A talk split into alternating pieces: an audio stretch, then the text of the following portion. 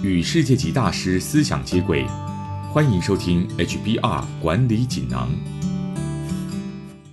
各位听众好，我是这个单元的转述师周振宇。今天跟大家谈的主题是如何在指导后进时也能追求高效率。内容摘自《哈佛商业评论》全球繁体中文版文章。在工作上，难免会遇到需要指导新同事、带新人这件事，可以带来使命感和满足感。但也容易让人精疲力竭，况且过于繁重的工作任务可能已经让我们分身乏术了。有许多文章教你如何带新人，但却没有告诉你该如何节省有限的时间和心力。其实，用更有效率的方式担任指导者，不但可以帮助新同事增加他的信心和人脉，同时也能节省自己的精力。我们称这种做法为节能指导法。只要参考以下三个方式，你也可以做得到。第一，厘清期望。首先，指导者必须了解要指导新人哪些工作内容，然后研拟一份说明各项标准的清单。比方说，专案如何进行，内部流程怎么走，还有如何配合公司的各项活动。在开始指导时，提供这份清单，让新人可以迅速知道相关规定。指导期间，你也可以一起检视这份文件。同时盘点目前的组织工作流程，根据实际情况进行修正或是改善。第二，为你的指导时间设下期限，让你的咨询指导时间是固定并且有限的。这不但能让你集中精神处理公事，也可以训练新人，让他们在请教你之前，先好好思考问题出在哪里，有什么解决的方法。这不代表你对于指导新人被动消极。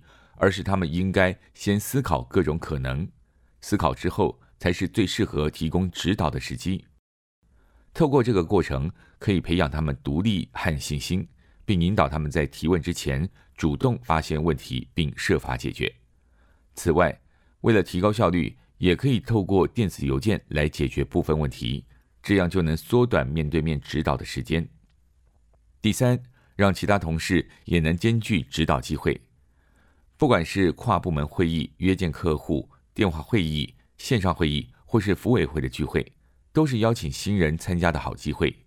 这么做能把自己的工作时间与指导新人的时间结合起来，让新同事迅速明白公司的文化、经营人脉的技能、解决问题的能力，还有影响力等等。这也是一个机会，把新人引荐给其他同事，比方合作频繁的跨部门同事。如此一来，也可以让他更加了解公司文化。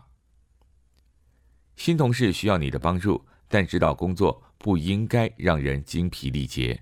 活用节能指导法，成为更熟练的指导者，你就能轻轻松松用更少的精力和时间培养公司后劲。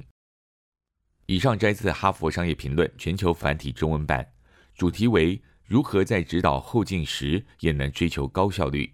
三个方法。让你有效的担任指导者。